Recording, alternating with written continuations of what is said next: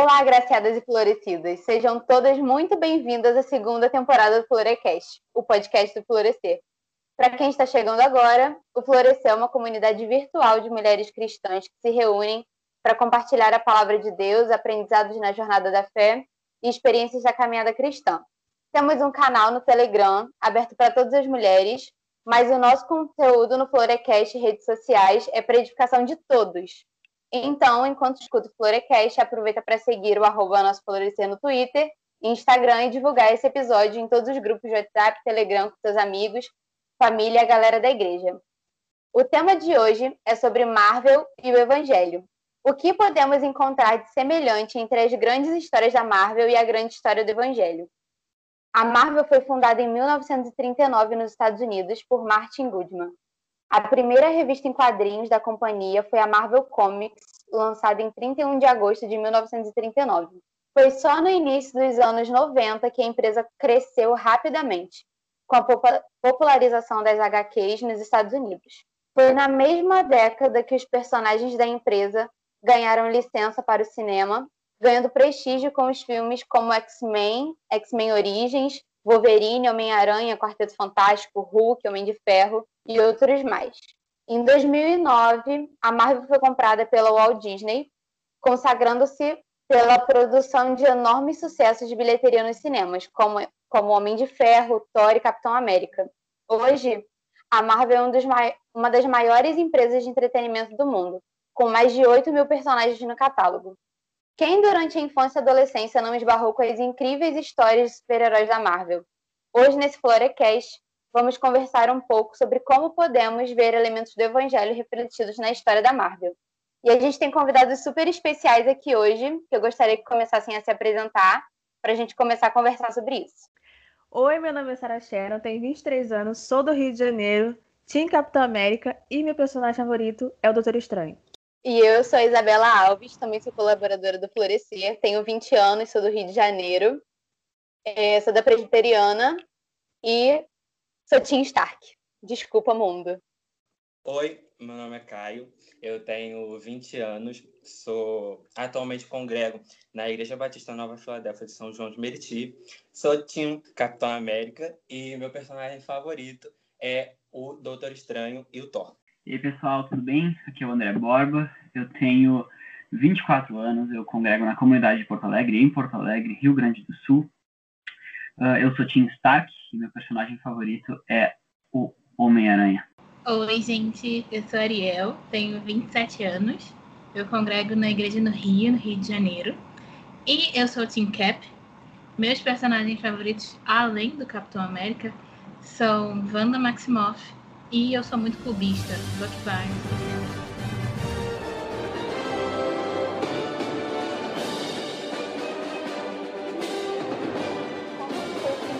Contato de vocês com os filmes da Marvel? Como é que começou essa história de paixão aí de vocês?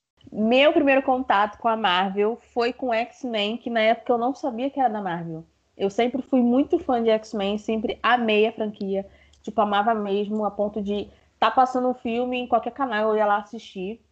E eu sempre fui muito fã do Wolverine, então esse foi o meu primeiro contato. E depois que eu descobri que era da Marvel, então eu fiquei muito mais doida ainda. E aí eu né, conheci os filmes do, do, do Homem de Ferro. Eu já tinha visto também os filmes antigos do Hulk, apesar de eu não gostar muito, né, não serem tão visíveis assim pra galera. Eu assisti todos os filmes na época sem saber que era da Marvel.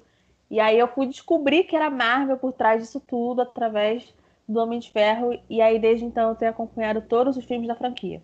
Bom, meu primeiro contato com os filmes da Marvel vem desde pequenininho, porque o meu pai comprava quadrinho para mim.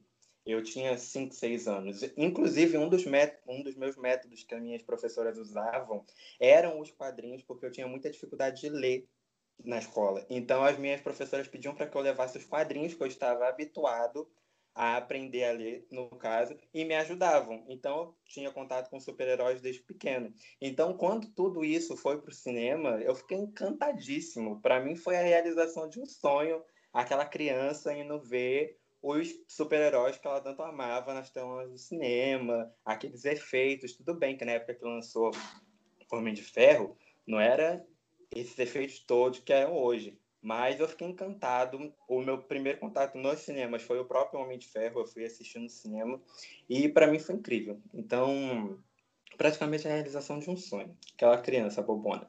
Então, o meu primeiro contato com a Marvel foi mais ficou, no meio do caminho entre a Sarah e o Caio. Né? Meu primeiro contato foi com X-Men Evolution. Eu assistia todo dia, religiosamente. Eu era apaixonada pelo Ciclope, com sei lá quantos anos eu tinha. E quando é, X-Men virou filme, eu lembro que eu assistia todos e na época não era. Eu não, sinceramente, não lembro nem se eu assisti esses no cinema, né? Porque era DVD que a gente assistia. Tipo, tecnologias muito antigas, os jovens de hoje não sabem mais o que é isso. e daí do X-Men eu passei pro Quarteto Fantástico. Eu lembro que a primeira é, série do, do Quarteto Fantástico, que foi com Chris Evans, inclusive, é, eu gostava muito. Eu assisti o primeiro numa conjuntura que eu sinceramente nem lembro onde foi, mas eu já assisti ele várias vezes depois disso. E o que me levou pro MCU foi o Chris Evans, porque eu tenho que confessar que eu era nova demais, eu era adolescente demais e, sabe, crush de celebridade, né? O homem virou o Capitão América, eu falei, eu vou assistir isso aqui. Ninguém vai te julgar, não. então, o homem virou o Capitão América e eu falei, tá bom, vou assistir isso aqui. Só que quando eu assisti o Capitão América, eu fiquei assim, ué, tem um mundo atrás desse negócio, né? Aí eu lembro que eu comecei a né, tentar mesmo para acompanhar tudo, né? Porque o primeiro filme dos Vingadores saiu. Porque até então é, tinha sido o crossover mais assim, ousado de, de, de super-heróis no cinema, né? Porque ainda não tinha, não tinha saído nenhum outro filme que juntasse tantos heróis em uma com uma causa só. Né? E aí de lá pra cá é, virei quem eu sou, essa pessoa aqui doida pela Marvel, e é isso aí mesmo. Naquela série que era de 94, se não me engano, ou dos anos 90 por ali, uh, que eu gostava muito, muito, muito de Homem-Aranha, demais, assim, tanto que teve uma festa de aniversário minha que meus pais me compraram uma, uma fantasia de Homem-Aranha, eu fui todo fantasiado, eu não lembro, deve ter sido de entre 4 e 7 anos, Alguma de, algum desses anos aí foi isso aí. Mas o que aconteceu, o que, que o Homem-Aranha me marcou muito, é porque a minha avó, ela gravava todos os episódios que passava na TV em VHS. E daí ela tipo, ficava tudo gravado em fitas. Ela gravou seis fitas para mim, com um monte de episódios. Era de três tipos de Homem-Aranha. Era do Homem-Aranha, essa série de 90. Tinha o Homem-Aranha Sem Limites, que é um que ele ia pra uma, uma, outra terra lá, que era bem bizarro, tinha um monte de animal falando. E o último era o Homem-Aranha e seus amigos, que era o Homem-Aranha, a Flama e o Homem de Gelo, que tinha vários crossovers com o X-Men, não sei mais. Mas, enfim, né? eu faz muito, muito tempo. E daí, claro, quando saiu os filmes, eu já, quando saiu o primeiro filme do, do Sam Raimi, lá no início dos anos 2000, que nem lembro que ano foi, mas eu gostava, eu fui assistir o Homem-Aranha no cinema, do Tobey Maguire, e eu amava demais, eu assisti várias vezes. E daí depois assisti o 2, assisti o 3, o 3 eu já não gostei muito eu era mais velho, mas ninguém gostou muito, né? Vamos, vamos Mas, uh, sei lá, eu gostava demais. Daí, claro, eu assistia tudo, tudo que vocês falaram, o X-Men, o X-Men Evolution. Evolution eu assistia bastante, né? Porque eu passava na TV, era o que a gente tinha. Não tinha Netflix, não tinha essas coisas. E daí o meu primeiro contato com o MCU mesmo foi no próprio Homem de Ferro. Porque quando lançou em 2008, se eu não me engano, a minha mãe alugou na Blockbuster. E daí ela trouxe para casa e eu fiquei assistindo. Eu lembro disso aí, na Blockbuster ainda. Enfim, foi esse meu contato com os filmes, da, com os conteúdos da Marvel, né? Quadrinhos eu nunca fui muito chegado, mas mais porque eu não tinha muito acesso mesmo, sabe? Eu não sabia onde comprar. Eu nunca fui uma pessoa de pegar as coisas andando, sabe? Se eu fosse começar, eu sempre quis começar os quadrinhos, mas eu pensava, tá, como é que eu vou conseguir o primeiro, sabe? Eu não sabia muito por onde começar e nunca fui muito adiante. Hoje em dia até eu dou uma penteada, assim, em alguns, mas eu nunca, nunca peguei o gosto, assim. Eu gosto, mas nunca peguei o hábito, assim, a cultura dos quadrinhos, assim. Mas eu gosto bastante dos filmes. E acho que é isso aí. Então, pessoal, meu primeiro contato bom, com os filmes da Marvel, claro que não, não necessariamente do MCU, mas meu primeiro contato com Marvel no geral foi com Homem-Aranha. Acho que de vocês aqui eu sou a mais recente na paixão pela Marvel. Eu também, assim como vocês, vi X-Men na hora do almoço antes de ir pra escola, depois de Super Choque. Eu ia pra casa da minha tia escondida ver, porque pra minha mãe era do demônio. Então eu ia pra lá, me escondia e via lá. Mas eu não sabia que era da Marvel, nem nada do tipo. E aí, quando começou a passar os filmes é, Hulk, Homem-Aranha, na, na sessão da tarde, tela quente no domingo na Globo, que nem TV a cabo tinha na época, eu comecei a ver na Globo e eu ficava assim, muito encantada e tal. E eu sempre acompanhei, ia assim no. Eu lembro que eu fui no cinema quando estreou em 2012 Vingadores, mas eu nunca fui de acompanhar muito, nunca me liguei muito. Mas acho que foi em 2015 ou 2016, se a minha amiga ouvir esse podcast, ela vai me dar uma bronca, mas foi um desses dois anos que a minha amiga começou a namorar o, hoje em dia é o esposo dela. E o namorado dela na época era muito viciado em Marvel e ela era uma das minhas melhores amigas. E aí, como ela começou a namorar esse cara que era muito viciado em Marvel, eu fiquei assim, cara, eu tenho que, que aprender tudo da Marvel porque eu não posso ser deixada de lado, de lado pela minha amiga. Minha amiga não pode me trocar pelo namorado dela. E acabou que eu fiquei muito amiga do namorado dela. E a gente começou a ir no cinema junto. E aí foi quando eu comecei a entrar fundo nesse mundo aí de, de Marvel, porque eu não queria ser excluída do rolê. Aí eu comecei a ir no cinema realmente, a ver teoria, ficar maluca, surtando. E foi isso. Aí desde então, eu não lembro exatamente qual foi o filme, se foi em Thor Ragnarok. Eu acho que foi em Thor Ragnarok que eu comecei a ficar hiper, ultra, mega power viciado. E hoje em dia, eles já são, meus amigos já são casados, já vão ter o primeiro filho deles. E é regra a gente ir juntos em todos os estreias de filme da Marvel que, que existe. Foi isso. Dinho, eu só queria fazer uma observação, se eu, se eu puder. Posso? Pode, claro. Vocês viram aí, quem tá ouvindo, vocês viram que a gente realmente se expôs aqui com a nossa idade. Um assistia em VHS, Blockbuster, alugando DVD. Né? Eu, para deixar bem claro, nessa época aí do André de 94, eu não sonhava nem nascer ainda. Tô Mas, gente, em 94 nem o André tinha nascido. Eu nasci em 94. Eu tinha nascido. E a série, se eu não me engano, é de 94, por aí. Gente, não, mas isso a gente denunciou, porque a, eu tenho certeza que muita gente que vai ouvir não sabe o que é VHS, não, lê, não, não viveu a época do videocassete, de alugar oh, DVD toda sexta-feira. Mas... É, então, a, a, a, galera de agora é a galera da Netflix. A gente aqui, ó, é do tempo que a gente botava bombril na, na, na antena pra assistir Globo. A gente ia alugar filme na locadora. Era um evento quando passava na Globo. Meu pai botava o vídeo pra gravar, o videocassete no, no aparelho pra gravar, e aí gravava o filme e a gente ficava rebobinando depois pra ver.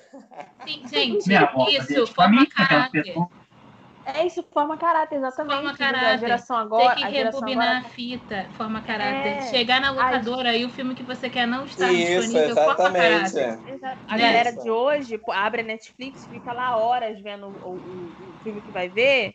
E assim, é coisa rápida. A gente não, a gente se preparava para sair de casa, ir na locadora. Com dinheiro, tem que ter com dinheiro. Com dinheiro, A gente alugava o filme com lanche. Eu acho válido a gente mencionar aqui que a gente perde saúde e sanidade mental teorizando sobre a Marvel.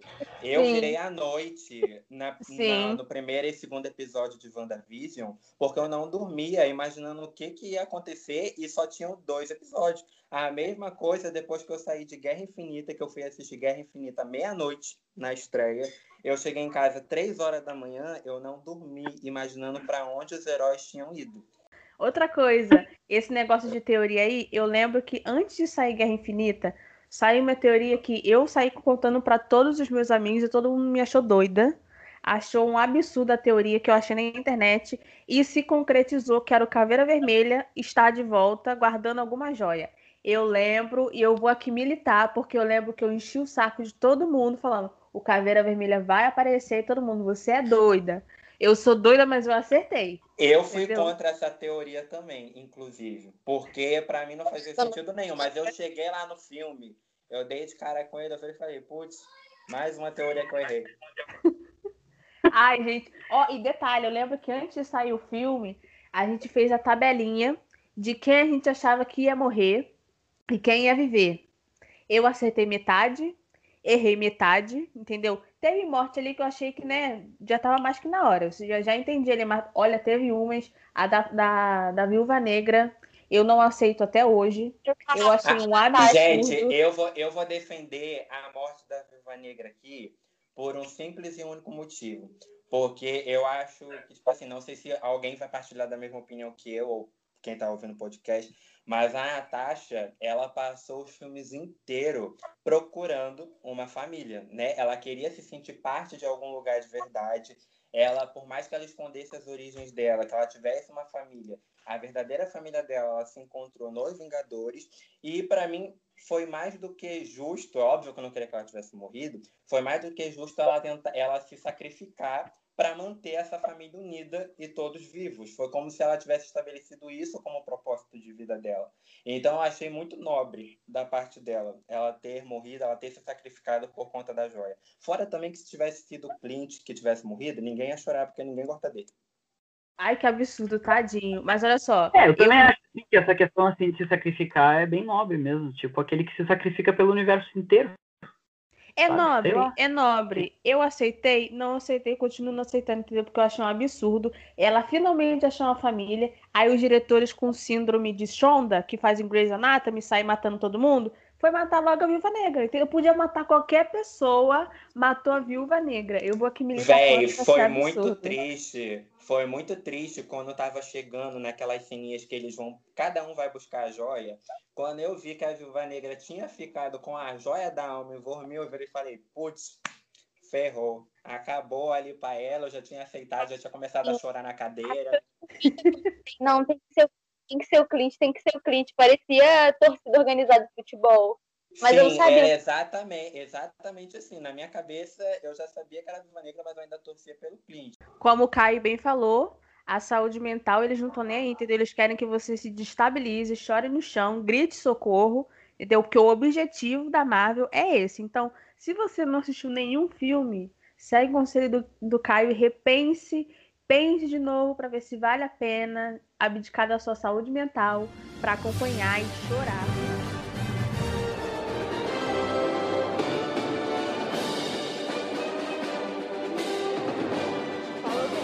Favorito de vocês e por quê? Vocês deram um pouquinho de spoiler na apresentação, mas eu queria que vocês falassem mais sobre isso.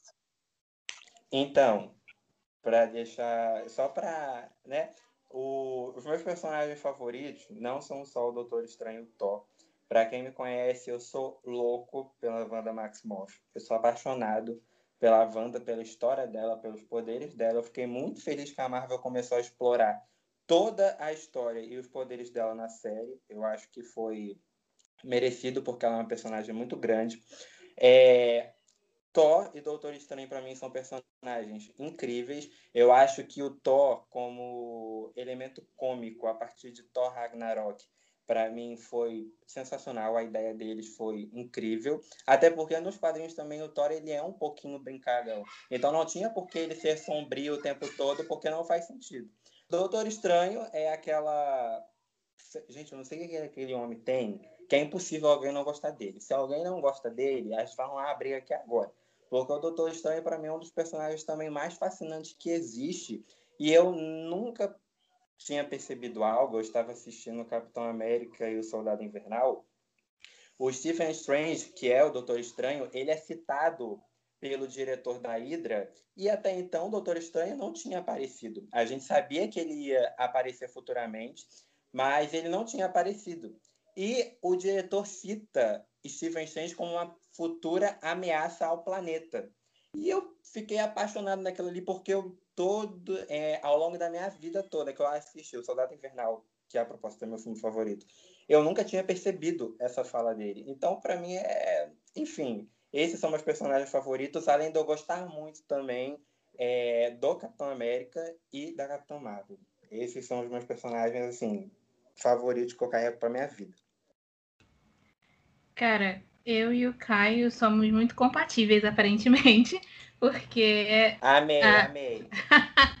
Soldado Invernal também é o meu filme favorito. Eu assisto e reassisto a cena do Capitão América lutando no elevador de Capitão América Soldado Invernal, meu Deus do céu. Vários gritos, eu amo essa cena, eu amo a referência que foi feita a ela em Ultimato, em que a gente achou que ia ter tudo de novo, mas ele só acabou com tudo falando Hell Hydra. meu Deus, enfim. É, o meu personagem favorito, como eu já falei, é o Capitão América. Eu amo Steve Rogers. Eu acho que a história dele é muito boa, é muito bem construída. Eu amo o arco dele, de, de como é, ele ganhou o poder. Eu tô um pouco mais emocionada para falar dessa história hoje, porque não sei quando vocês vão ouvir esse podcast, mas hoje, o dia que a gente está gravando, acabou de sair o quarto episódio de Falcão Soldado Invernal. Eu não vou dar spoilers, porque, né, não sou eu já nazista. Aqui, não vi, pelo amor, pelo de, amor Deus. de Deus. Não vou dar spoiler. Mas assim, eu tô acompanhando, né, o, um desenvolvimento maior do Bucky e do Sam, que também acabaram se tornando meus personagens favoritos, porque eu sou, como já falei, sou muito clubista. E tá sendo muito legal ver é, esses dois personagens ganhando profundidade, coisa que eles nunca tiveram espaço para fazer nos filmes do, do Capitão América, porque eles eram coadjuvantes, né? O Steve sempre foi o, o protagonista. É, eu amo o quanto o, uma parada que sempre me marca muito é o quanto o, o soro do super soldado fez o Steve uma pessoa muito melhor do que ele já era, né? não apenas em questão de ser muito forte de estar muito preparado para lutar e de ter ficado 70 anos congelado sem morrer, né? Esse tipo de coisa a gente não questiona nos filmes de super-herói, a gente só acena e aceita, né? E é uma parada que o médico do primeiro filme do Capitão América fala para ele, né? É, e que existe um contraponto nesse filme já, né? entre o Steve e o Caveira Vermelha. O Caveira Vermelha, tam, o Caveira Vermelha também toma o soro e vira o Caveira Vermelha e o Steve vira o Capitão América. Né? E de quanto o soro potencializa é, o que eles são de verdade, né? Ele fala que um, um homem que é forte e que sempre teve poder, ele menospreza o poder que ele ganha, mas um homem bom, ele aprende a ter compaixão. E com compaixão ele se desenvolve e vira uma pessoa boa. E foi isso que a gente viu no Steve em todos os filmes em que ele participou, e acho que é por isso que eu gosto muito dele também. É, além dele, Wanda Maximoff, eu amo a Wanda. Assim, já gostava dela nos filmes depois que assisti WandaVision, agora eu entendi muito mais o luto dela, o que levou a Wanda a, a fazer o que ela fez na série né? Eu também não vou falar porque eu não sei se todo mundo assistiu, saiu há pouco tempo, vamos ser assim. Não sei, né? Enfim. Gente, já saiu há dois meses, assistam. É... eu tô muito ansiosa para saber qual vai ser o arco da Wanda na fase 4 e qual vai ser o papel dela no próximo filme do Doutor Estranho. Eu tô aqui, assim, nervosa. E, além de mais, eu amo muito a Elizabeth Olsen, eu acho que ela é maravilhosa e é isso. Personagem favorito, assim, eu falei antes que era o Homem-Aranha, e de fato é o Homem-Aranha no sentido de toda a Marvel, assim, porque eu sempre amei o Homem-Aranha em todas, em todas as suas facetas. Em to todas as séries do Homem-Aranha eu gostava, todos os filmes do Homem-Aranha eu gostei. Inclusive, recentemente eu fui assistir de novo o, Andrew, o do Andrew Garfield. Para mim, literalmente, os filmes que dão errado, eu vejo, vejo tanto potencial que tinha, vejo coisas maravilhosas e fico triste de verdade pelo, tipo, pelo que deu errado. E eu gosto muito do Tom Holland, eu não acho ele um Homem-Aranha ruim. Eu acho que é uma outra versão assim do Homem-Aranha e que pode ser muito bem explorado. Uh, e, inclusive, só falando também, Homem-Aranha no Multiverso, a animação que teve foi genial, genial, genial. Maravilhosa, assim, eu sei que foi da Sony, não tá no Marvel Cinematic Universe, mas genial, maravilhosa, maravilhosa. Mas, no MCU, MCU, o meu personagem favorito, como um todo, é Tony Stark. Não tem como ser outro porque assim é não só é o primeiro personagem com quem eu tive contato assim que eu já gostava mas ele é um dos que tem um até agora ele e o Capitão América são dois personagens que têm um arco maior né que tem uma história que começou desde o início lá com um personagem completamente diferente dez anos atrás que vai crescendo e amadurecendo e tendo um monte de problemas um monte de questões pessoais que ele vai lidando e chega no final e como a maioria já deve ter do Ultimato, ele faz um sacrifício no final. Uh, e depois de realmente faz, criar a família dele, né? Então, assim, o, o, o, ponto, assim, de quando ele tem a família dele, aquilo mexe muito comigo. Eu, sou apaixonado pela Morgan, pela filha dele, pelo, pela, eu sou apaixonado pela relação dos dois, que é a coisa mais fofa do planeta, sabe? Aquela, aquela coisa, assim, de pai e filha e ver como ele cresceu, assim, de ser aquele playboy maluco que fica só ligando para si, para ser um pai de família, assim, preocupado com a família dele, preocupado com os outros, uh, e no final se sacrificando por todo mundo, né? Então, não tem como, assim, eu escolher um personagem diferente, assim, tendo tudo que eu acompanhei dele e que eu sempre gostei, assim. Então, Tony Stark, no MCU é o Tony Stark. Bom, meu personagem favorito, como eu falei no início, é Doutor Estranho. E tem um porquê. Antes de sair o filme de Doutor Estranho, antes de sequer cogitar o Benedict como Doutor Estranho, eu assisti a Sherlock, assisti o jogo da imitação, eu me apaixonei pelo ator, eu amo demais o Benedict, eu sou muito, muito tiete do Benedict. Então, quando ele foi anunciado como Doutor Estranho, eu já amei o Doutor Estranho já de cara. Quando eu vi o filme, então, confirmei o que eu já sabia, entendeu? Então, Doutor Estranho é um filme sensacional. Eu acho que é um dos melhores filmes solo da MCU, principalmente porque é um filme do, do nascimento do personagem, né? Não é um filme que ele ainda se desenvolveu. O Doutor Estranho ainda tem muito potencial na Marvel. E mas o filme em si, já do início da história dele, da trajetória dele, eu acho que é um marco excelente, é um filme ótimo em todas as questões possíveis, em questão de enredo, em questão de história, em questão de efeito. Então, assim, como Tiete do Benedict e como é, amante do, do universo MCU em questão de, de história, em questão de efeito, Doutor Estranho ganha meu coração e eu amo demais. Obviamente que eu tenho outros personagens, né?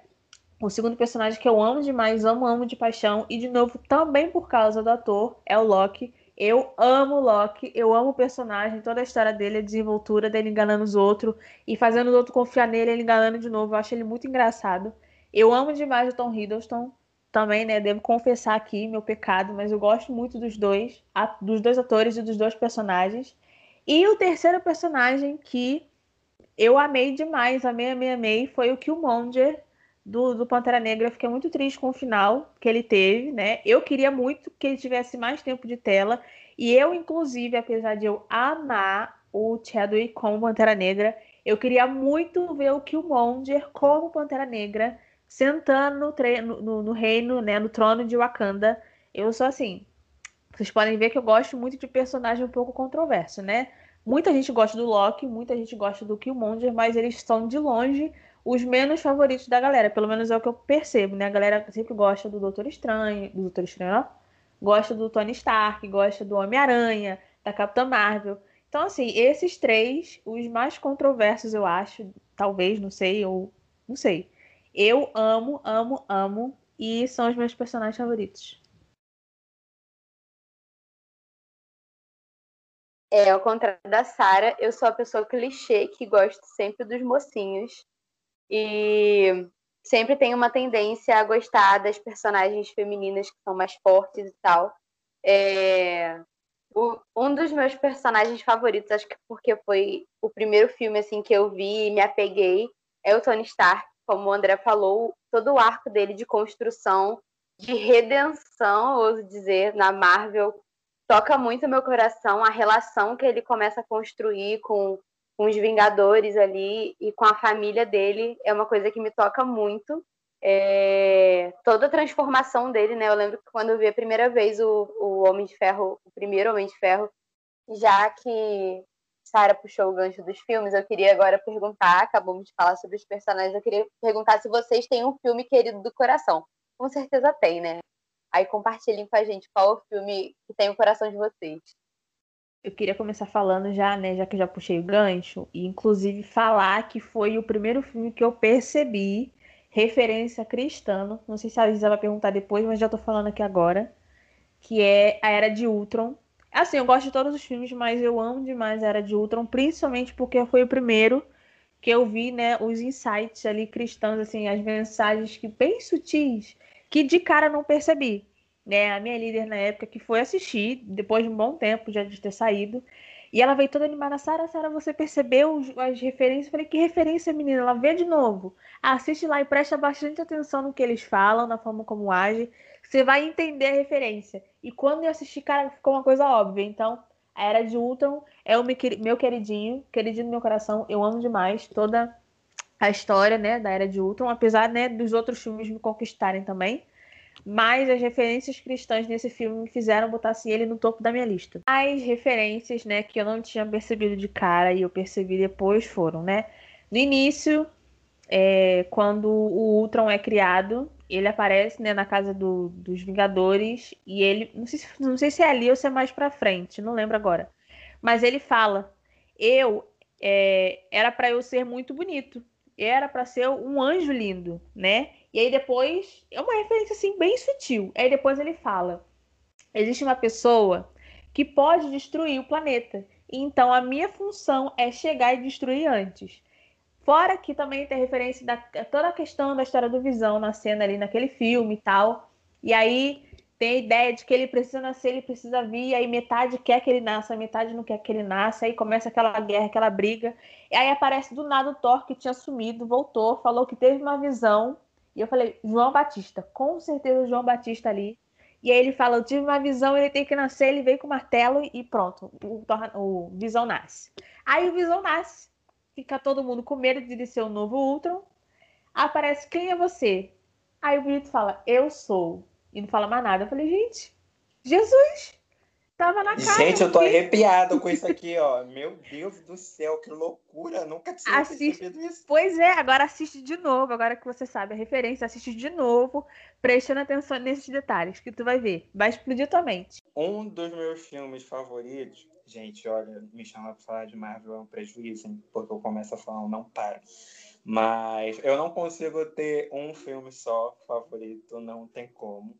Mas, como eu já disse no início, Capitão América o Soldado Invernal, para mim, é uma das maiores obras de arte da Marvel. Assim, porque não só pelo fato do filme ter entregado muita coisa, muita informação, mas é ainda tá naquela fase de que tem aquela guerra entre Shield e Hydra, Ali a gente tem Capitão América reencontrando o melhor amigo dele de infância. A gente tem um desempenho perfeito da Natasha. Fora que também foi um filme que o Nick Fury pode se desenvolver muito bem. Ele é um personagem muito bom, porém é pouco explorado nos filmes da Marvel em que ele aparece. Eu acho que Soldado Invernal foi um dos que ele mais pôde se destacar, digamos assim. Então, Soldado Invernal, para mim, é um filme incrível. É, Capitã, é, Capitã, Capitã Marvel e Pantera Negra são dois filmes também que eu amo, mas pela representatividade deles, pelo que eles são no arco do MCU e para todo para toda a Marvel Studios, até então porque a Marvel era muito preconceituosa, né? O diretor de arte, o diretor geral, ele não permitia muitos heróis negros, muitas heroínas femininas. Então, heróis como Pantera Negra e heroínas como a Capitã Marvel chegarem aos cinemas, ultrapassarem um bilhão de bilheteria e ainda serem amados por alguns fãs, foi um prêmio muito grande. Então, eu acho que só pela representatividade eles têm um peso muito bom a ser carregado. E um outro filme que eu também sou apaixonado é o primeiro Vingadores, o Vingadores de 2012, que eu acho que não tem como não amar o. Nossa, sim, não sei quem estou aqui no chat do podcast, mas Capitã Marvel foi a primeira mulher que não foi sexualizada nos filmes da Marvel. Porque tem algo que me deixa muito bolado, é que em A Era de Ultron, eles sexualizaram a Natasha de uma forma extrema. Tanto que o único papel da Natasha em A Era de Ultron foi ser o par do Hulk. E eu, acho, eu achei aquilo ridículo. Foi péssimo, foi um péssimo desenvolvimento para ela, porque a Natasha tinha tudo para brilhar naquele filme. E o único papel dela em A Era de Ultron foi ser o par do Hulk. Então acho que, tipo assim, Capitã Marvel tem seu prestígio, apesar de ser muito controverso. Eu sei que tem fãs que não gostam. Muitos fãs acham fraco o filme, mas eu vou entrar em defesa do filme porque é um filme de começo né? Eu acho que, tipo assim, para mim o melhor filme de introdução é o do Capitão América. Eu costumo debater muito isso. Mas o filme dela, de a princípio, é muito bom. E Vingadores 2012, eu acho que é um marco. Além de ser o primeiro crossover entre muitos super-heróis no cinema, o filme é rico simplesmente por ter um vilão maravilhoso, que é o Loki. A, a Sharon até comentou isso no início. E, velho, não tem como você não gostar do Loki. O Loki é aquele personagem que ele tem mais carisma do que os próprios super-heróis. Então, assim, a gente tem que tomar um cuidado Porque a gente acaba torcendo pro vilão se dar bem e os heróis se darem mal. Se bem que se o Loki desse uma surra nos Vingadores, eu também não ia ficar muito triste, não. E de repente a gente vai ver esse final aí na série do Loki, né? uma versão dele vencendo a, a, a Batalha de Nova York. Quem dera, quem dera. É... Vai, eu só queria puxar um, só um adendo aqui que o Caio falou muito importante. Que eu não sei se é coisa da minha cabeça, se eu vi, se eu tô imaginando, mas eu lembro de uma. Não sei se foi um texto, se foi uma entrevista, um vídeo, não lembro, da atriz que faz a Elizabeth Olsen, né? Que faz a feiticeira escarlate. Que ela, quando foi convidada para ser a feiticeira, ela ficou um pouco aflita por causa da roupa da feiticeira nos quadrinhos que era muito escandalosa, muito, muito, muito escandalosa. E aí falaram: não, você não vai Sim. precisar usar essa roupa, a gente vai criar uma roupa melhor para você usar e tal. E assim, faz totalmente sentido, porque é um filme de super-herói em que o foco é a história do super-herói, os poderes do super-herói, não tem por que ficar sexualizando a personagem, né? Então é de suma importância. E assim, quem me conhece sabe que eu não gosto muito da Capitã Marvel, não pela Capitã Marvel em si, mas pela, pelo, pela forma como ela chegou na Marvel. Eu não, não sou muito fã. Eu achei muito apelão. Mas eu gosto muito, muito mesmo dessa porta aí que a Capitã Marvel é, trouxe, né? Desse arco, dessa importância de uma personagem forte, mas que não precisa ser sexualizada para ser forte, para ser notada, né? Porque é uma personagem que tem um nome forte. A galera conhece mesmo como uma personagem forte. E não é pelo, pela beleza, não é pelo corpo, mas sim pela força pelo poder. Então, é muito legal que ela tenha aberto assim essa, essa porta que já devia estar tá aberta há muito tempo, né? Vamos combinar. Sim, a Sharon mencionou isso e eu acho que muita gente dá pouco valor à Gamora de Guardiões da Galáxia. Mas ela é simplesmente também uma das heroínas mais fortes que a gente tem ali, porque ela é conhecida como a mulher mais perigosa da galáxia. E eu acho que o pessoal subestima muito a Gamora, a personagem dela, mas ela também ela bate de frente com a Capitã Marvel só pela força dela. Ela foi treinada pelo Thanos, cara. Ela é filha dele. Fora que também ela é uma das heroínas que não foi sexualizada em momento nenhum, em nenhum dos filmes que ela apareceu. E eu gosto bastante disso, sabe? Porque para mim uma mulher ela não precisa ser sexualizada num filme para provar que ela é forte. Então eu acho que essa porta que a Capitã Marvel abriu coube direitinho para todas essas personagens agora seguirem sem esse rótulo, sem esse estigma de que uma mulher ela precisa ser bonita, uma heroína ela precisa ser bonita, sexy e sexualizada o tempo inteiro para ser forte. E é... você falou da Gamora, tem a Nebulosa também, gente. Não podemos esquecer da Nebulosa, Nebulosa injustiçada, entendeu? Eu amo demais essa mulher. Eu amo a Nebulosa. Sim, e ela sofreu sim, muito, sim, gente. Ela sofreu muito, mas é uma personagem forte. E que em momento nenhum, eu fico muito feliz, porque em momento nenhum ela foi sexualizada. Muito pelo contrário, ela foi torturada desde o início, desde a primeira cena que ela apareceu até a última. Mostra uma personagem fragilizada uma personagem torturada que provavelmente precisava de terapia? Precisava, entendeu? No universo da, da Marvel isso não existe, entendeu? Não existe. Deveria? Deveria, não existe. Mas a Nebulosa tá aí com uma personagem muito boa e que a gente deve dar o devido valor, sim, senhora. Terapia Agora, é algo que não existe na Marvel, não tem. Não existe, não existe. É, pegando esse gancho, eu vou é, é voltar um pouquinho na Feiticeira Escarlate e falar que, sobre o que a Sarah falou né, do traje dela, e a gente viu a Elizabeth com o traje de feiticeira escarlate no final de WandaVision, e o traje é incrível, é muito bonito, e é, você olha, você vê que é, é confortável e não sexualiza ela de forma alguma. Eu fiquei muito feliz quando vi esse traje, mas eu vou citar também as Dora Milaje, o exército de Wakanda, que é completamente formado por mulheres. E, gente, elas são muito boas. Tipo, elas estavam lá na batalha com Thanos. É, é, é elas é, é, fizeram um, um, um, número né, de, de, de pessoas lutando contra o Thanos, não apenas em Ultimato, elas lutaram contra o Thanos em Guerra Infinita também. E eu queria fazer um comentário, mas eu não posso fazer ainda porque seria spoiler. Mas assim, enfim. É... Vou falar do meu filme favorito, né? Que era a pergunta da Isa. Cara, é muito doido, porque os meus filmes favoritos, a, a Sara falou de alguns, o Kai falou de outros, né? Que no caso eu já falei que eu sou clubista, né? E Soldado Invernal tá no meu coração. Porque eu amo muito o, a característica do Steve de não desistir do Bucky tipo, a cena final é ele apanhando pra caraca do Buck, cara. O Buck tá acabando com a raça dele, mas ele tá lá e, e vira para ele e repete, né? O, o, tô com você até o, o, até o fim. Eu não sei, eu não lembro exatamente como que ele fala, porque eu sempre assisto o filme legendado, eu não sei como ele fala em português. Ele é... fala, eu poderia fazer isso o dia todo, que é uma fala que eles tinham entre eles. Não, não, no né? final, no final, isso ele fala quando ele tá sempre apanhando, ele repete até em, em Guerra Civil, mas quando ele tá é, lutando com o Bucky, porque aparece primeiro o Buck falando isso para ele quando os pais do Steve morreram, ele ainda é pequenininho, antes da transformação, né? E o Steve tá sozinho e o, o Buck vira para ele e fala: "Tô com você até o final". Tipo, você não tá sozinho. E aí, no final do filme, o Buck tá batendo nele e ele tá tentando fazer o Buck lembrar de quem ele é. E ele fala isso. É, é, eu não vou te matar, eu não vou te machucar porque eu tô com você até o final. Aí acontece, né, que o Steve cai lá de onde ele tá no meio do oceano, o Buck pula atrás, salva o Steve, e aí o Buck foge, é, é, deixa de ser controlado pela Hydra, porque a Hydra também caiu, né? Enfim.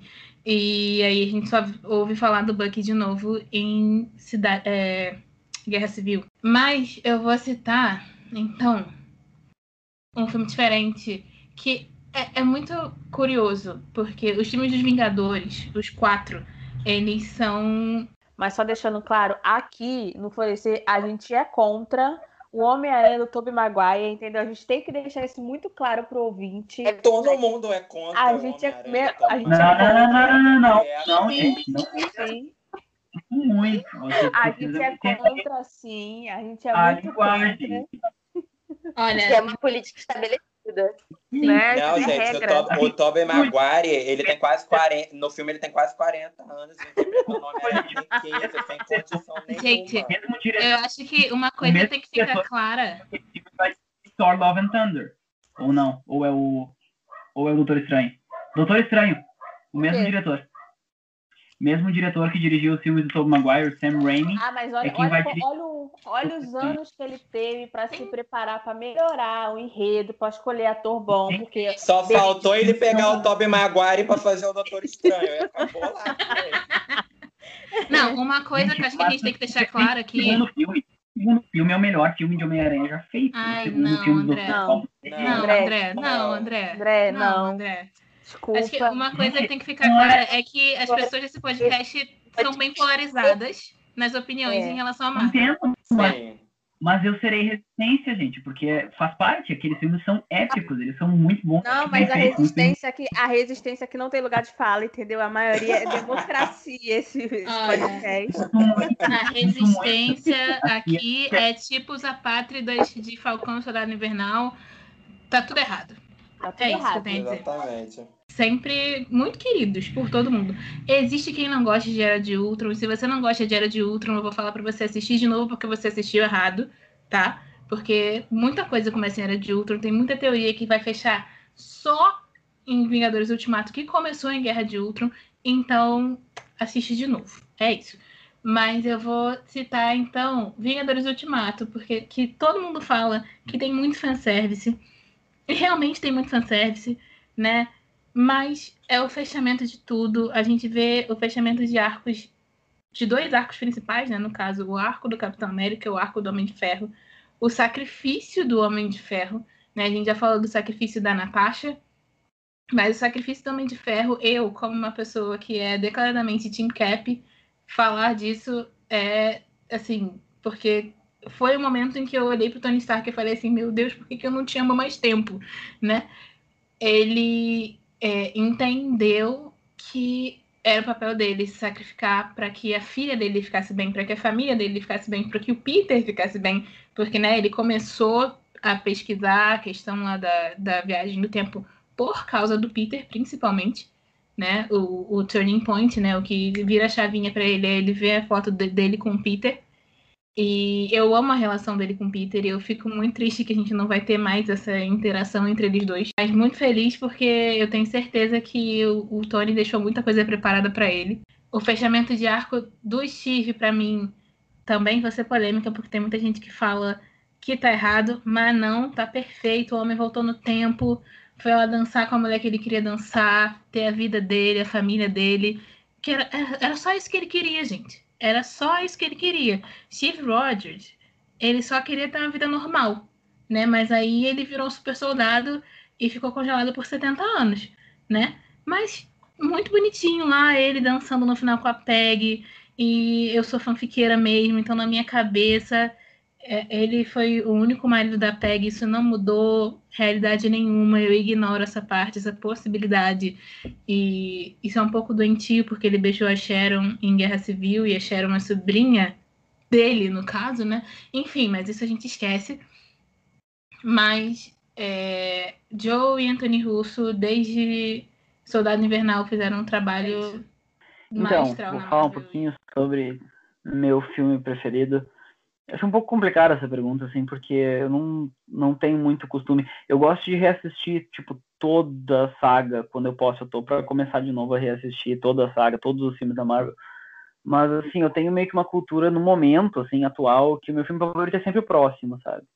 Tipo, sempre que tiver novas informações, assim, eu tô sempre pelo próximo filme que vai ter, pelo próximo conteúdo que vai ter. No caso, atualmente, meu, meu episódio favorito é. Meu filme favorito é o próximo episódio de Falcão vai sair semana que vem. Uh, mas assim, eu, eu tenho muitas assim, eu tenho cenas assim que eu amo, eu tenho alguns arcos que eu amo. E assim, eu vou repetir o que falaram já de Ultimato, porque no momento assim, o filme que eu mais uh, gosto assim de reassistir, nem que seja só para ver algumas cenas, eu vou direto, é, eu amo reassistir Ultimato e ver as cenas do, do Tony com a filha dele. E no final, assim, eu, o, a, é que a trilha sonora, quando o Tony se sacrifica, é fantástica, fantástica, é uma música muito linda. Assim, aquele final, final, assim, de, de Ultimato, assim, é uma coisa, eu gosto muito de ver aquele fechamento, assim, eu acho que é uma coisa muito satisfatória. Mas eu gosto, assim, de forma geral, eu acho que não, eu, eu gosto de todos os filmes, sabe? Eu gosto de, de momentos específicos, eu gosto de como eles se conectam. Uh, a Marvel não é uma série, não é uma série assim, isso é uma coisa bem pessoal minha, não é uma série que eu pare muito para refletir sobre assim as questões éticas e tudo mais. Não é uma não é uma saga que eu uso para isso, sabe? É, tem outras sagas que eu uso um pouco mais para essas questões, para ficar refletindo sobre a ética de tudo, mas tem tem muitas questões na Marvel que são inclusive discutidas. A própria questão do, claro que às vezes fica muito maquiado. Por exemplo, existe uma discussão no Guerra Civil, só que a discussão fica muito para trás da questão da briga, entendeu? Tanto que no final, a batalha final de guerra civil é por rancor, não é por uma questão política ou por uma questão de fato de alguma coisa. Então, eu acho que o, a Marvel muitas vezes fica muito nessa questão uh, de pontos mais uh, emotivos e mais sens sensíveis entre os personagens do que na questão ética política, que pode ser uma grande discussão. Uh, mas isso também é bom em alguns casos. eu gosto muito do último filme do Homem-Aranha, quando tem o arco do Homem-Aranha percebendo que ele não é para ser o Homem de Ferro, que o Homem de Ferro é quem ele foi, ele fez o que, o que fez e não era perfeito, e que agora ele precisa ser ele mesmo e, e, vencer as batalhas dele sendo ele mesmo. Isso eu achei muito, muito legal. Muito bom também ver ele com o John Favreau, com o Happy, uh, conversando. Aquela cena é muito, muito legal, assim. Tem gente que critica, porque, ai, mas ele disse que ele não precisa ser o Homem de Ferro, mas depois ele se emociona porque ele é parecido com o Homem de Ferro. As armas, não, uma coisa não anula a outra. Não é para ser o Homem de Ferro, mas não tem problema que ele se assemelhe em algumas coisas com o Homem de Ferro, entendeu? Eu acho que. É, eu não gosto muito dessa crítica, acho que ela é meio infundada. Eu acho que a Era de Ultron tem discussões muito, muito legais também, essa discussão da, da inteligência artificial e tudo mais. Eu acho que, assim, uh, tem muita coisa, tem muita coisa. É um universo gigantesco, né? Com cada filme sendo uma coisa por si só e, e, cada filme tendo as suas próprias discussões, as suas próprias emoções. Então é, eu, eu acho legal, assim, como um todo, mas assim, ainda fico com a minha opinião de que o melhor filme é sempre o próximo, tá? Então, no momento, o melhor filme para mim é o quinto episódio de, de Falcão e Soldado Invernal que lança semana que vem. Eu tava aqui pensando em falar algum filme que vocês não citaram, mas é muito impossível para mim não citar Ultimato também. Acho que é o filme que eu mais assim, quando eu tô de bobeira, eu coloco para ver, eu curto ver, apesar de eu achar um pouco de tortura psicológica, é, eu gosto. Mas um filme que eu tenho muito apego, assim, é Capitão América, porque na época que eu comecei a ver os filmes da Marvel, na época eu tinha um pouquinho de ranço do Homem de Ferro ainda, então o Capitão América na época era o meu queridinho, eu tenho, eu gosto muito desse filme, eu sei as falas desse filme, é isso. A gente falou um pouco sobre isso, né, agora, que foi quando foi a virada de chave para vocês perceberem os valores bíblicos no filme, né? E aí eu vou pedir para vocês falarem algum episódio que vocês lembram e de graça comum nos filmes ou nas séries agora, né? Eu vou começar pegando o gancho que o André deu agora. E seguindo o seu gancho, é exatamente isso que a Sara falou. Eu acho que não existe mais graça comum no comum, né, no ser humano. E isso é impressionante. Eu acho que os heróis eles conseguem ser quem eles são, eles lutam por aquilo que eles acham certo, eles têm um alvo, eles seguem para esse alvo. E a Bíblia ela nos mostra pessoas exatamente assim, que não são perfeitas, que buscam uma santificação e, e é isso. Eu acho que a graça comum é ela está na nossa humanidade, ela pode ser vista na nossa humanidade. Eu acho que o cristão não deveria desvalorizar o lado humano, porque é no lado humano que a gente percebe que nós somos dependentes de Deus. Né? Nós precisamos de um Deus que está acima de nós. Então, é isso aí. Quando eu parei para pensar nessa, nessa resposta, eu pensei numa coisa, mas agora ouvindo vocês falar, ouvindo vocês falarem, eu, eu já viajei aqui, já lembrei de outros detalhes. É, eu acho muito interessante é, realmente esse ponto do, do sermos pessoas comuns e existem.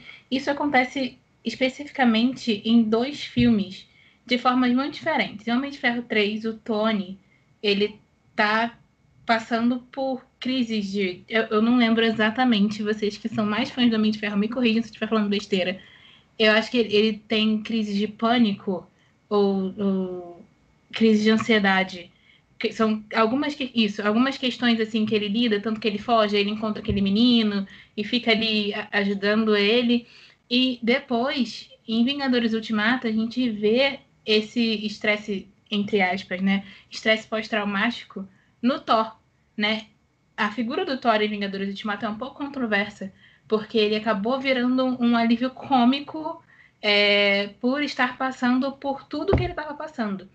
Né? E, e, no cinema, assim, assim que eu assisti, na primeira, primeira vez que eu assisti, porque eu assisti esse filme no cinema algumas vezes, eu ri muito, achei muito engraçado. Caraca, o Thor tá gordo, isso e aquilo.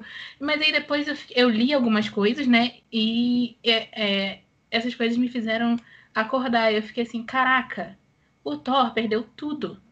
O Thor perdeu o país dele, o irmão do Thor morreu. Ele foi a pessoa que chegou mais perto de matar o Thanos, mas ele é, deu com o machado lá com Stormbreaker, desculpa, não é só um machado, é Stormbreaker. Ele não foi no lugar certo. O Thanos estalou o dedo na cara dele. E o Thor tá depressivo o Thor ganhou peso porque ele tá depressivo, ele, ele perdeu o sentido de viver, assim.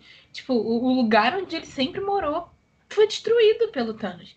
Então, é, é muito interessante ver é, esse arco dele.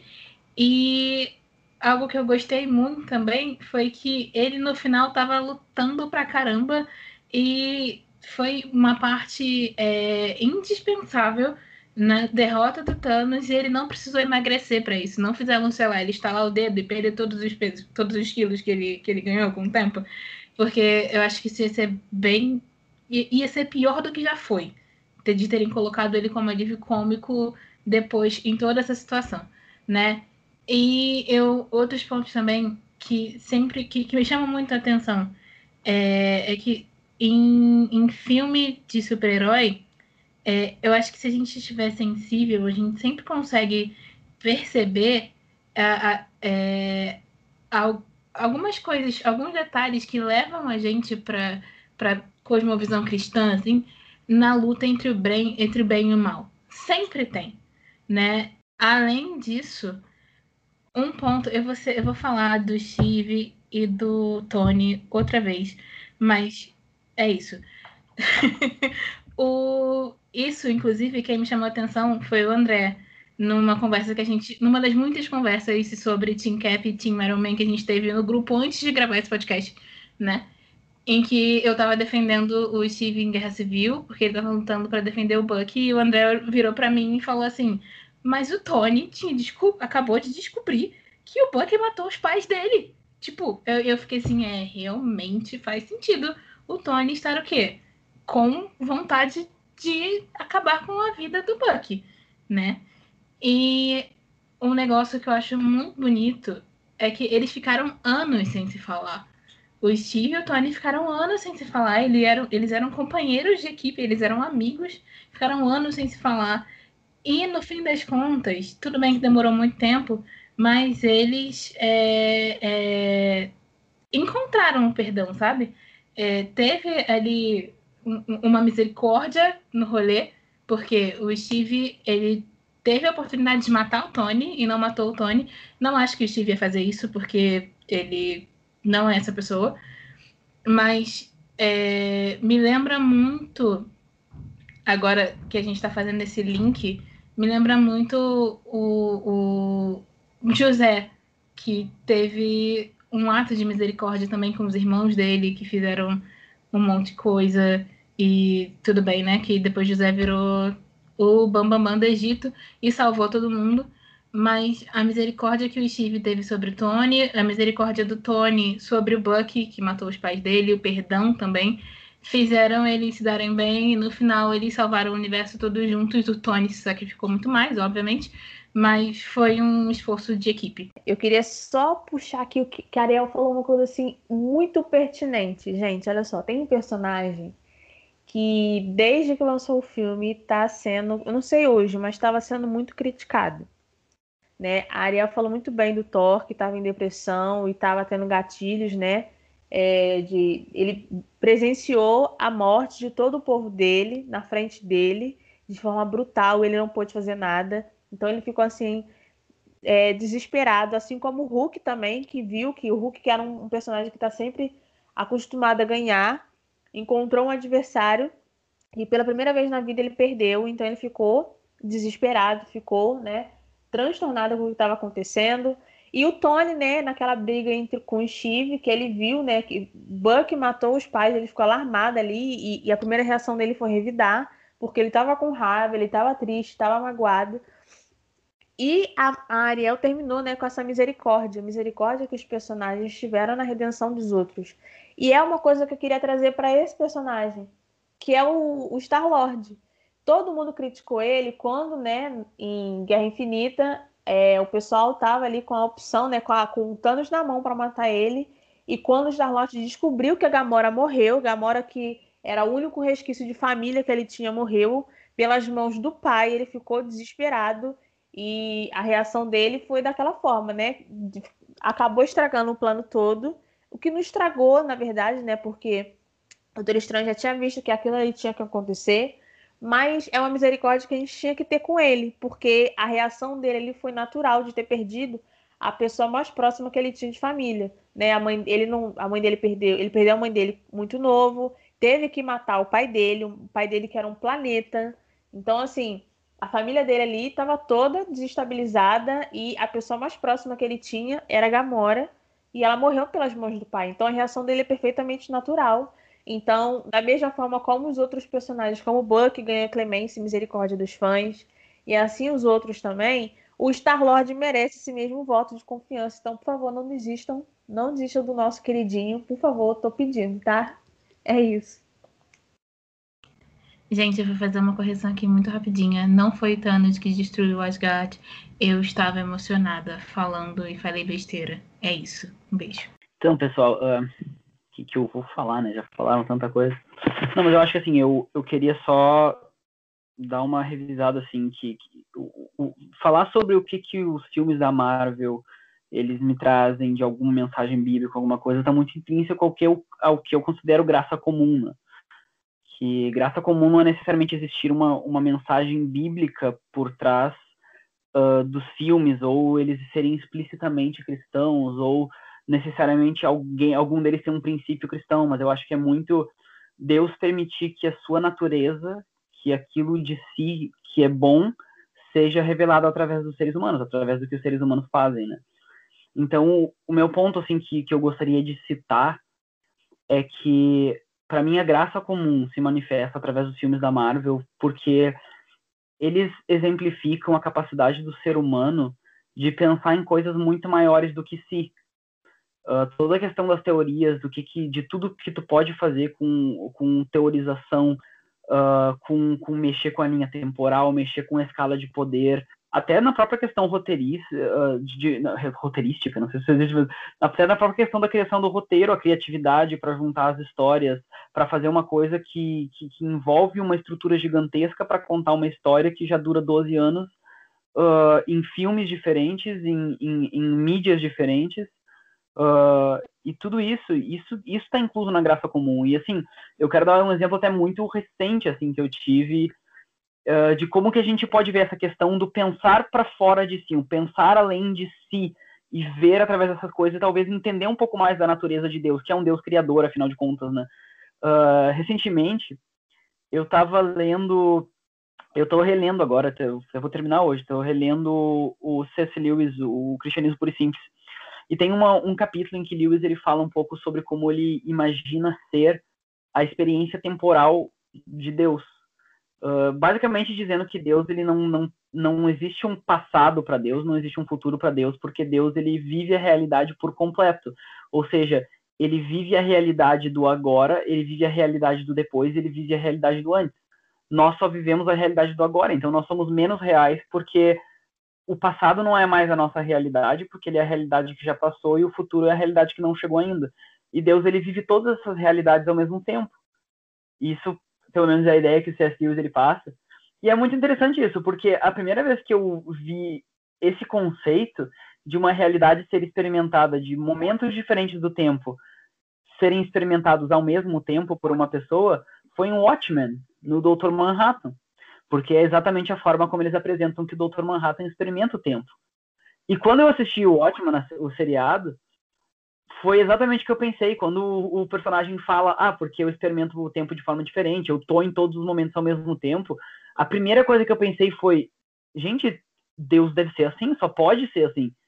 Tipo, isso deve ser o que significa estar fora do tempo, é tu não necessariamente tu estar fora, mas tu estar plenamente em todos os momentos, a tua realidade ser todos os momentos da realidade.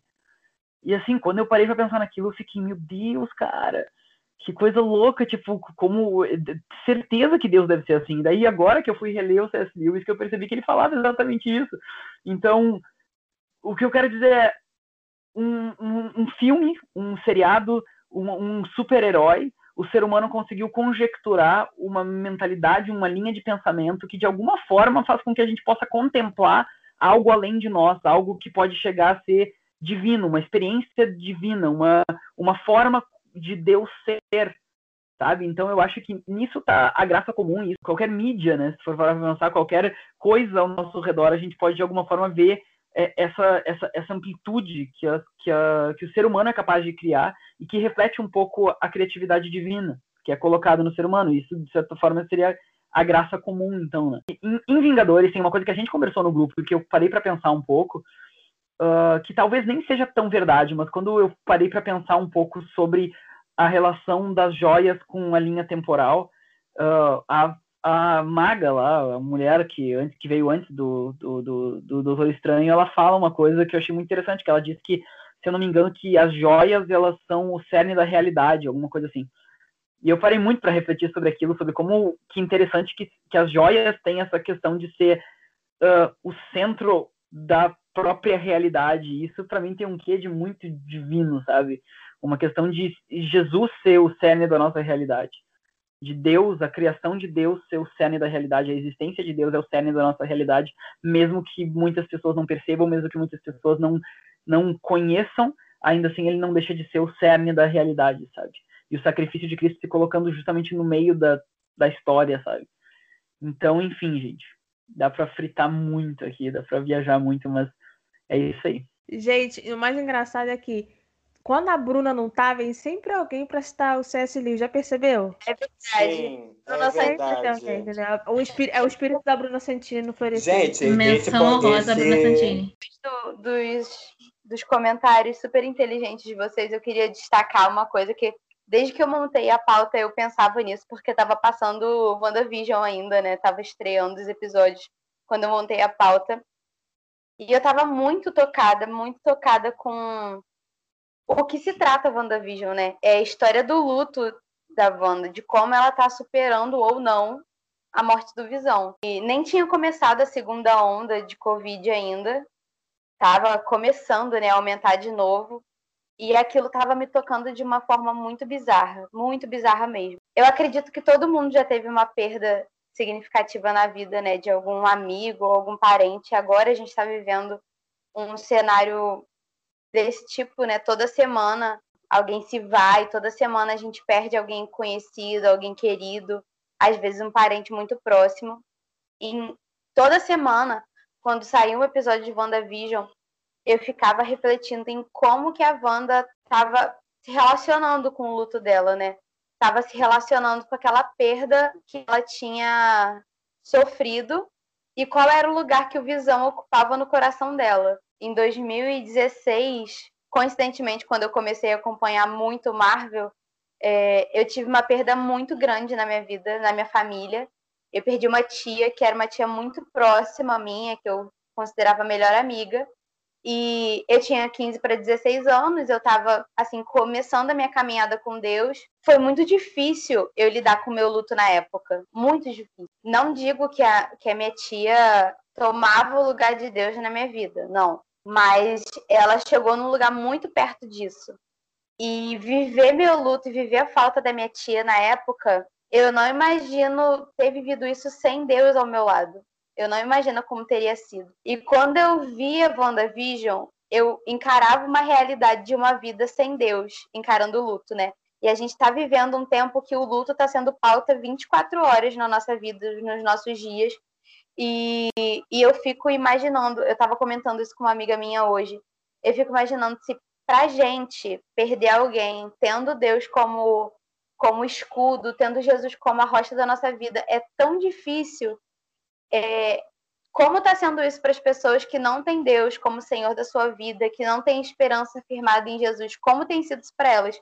E assim, por mais que seja uma, uma reflexão muito além, assim, é, eu a cada episódio que passava de WandaVision, a construção da personagem, eu ficava pensando isso, né? Porque o Visão era um, um ídolo na vida da Wanda.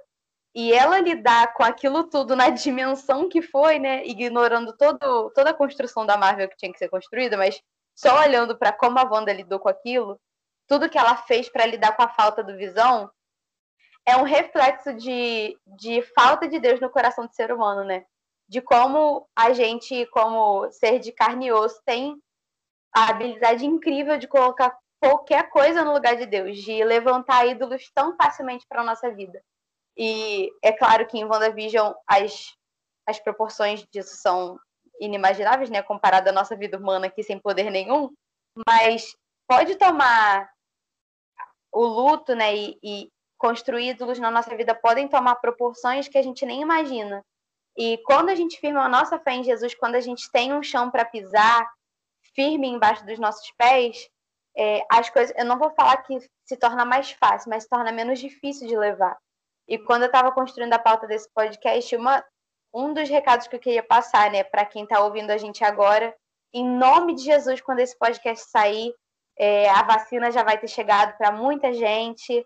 É, essa onda de Covid horrorosa que a gente está vivendo hoje, 9 de abril, vai ter diminuído, diminuído em nome de Jesus, as mortes vão estar tá num número bem menor.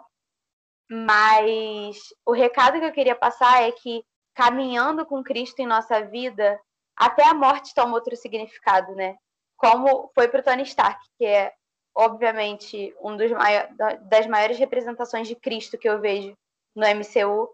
É, ele deu a vida para salvar os amigos dele, mas Jesus ele foi além, né? Ele deu a vida para salvar também os inimigos. A gente estava como papel do, do exército do Thanos ali na, na realidade humana.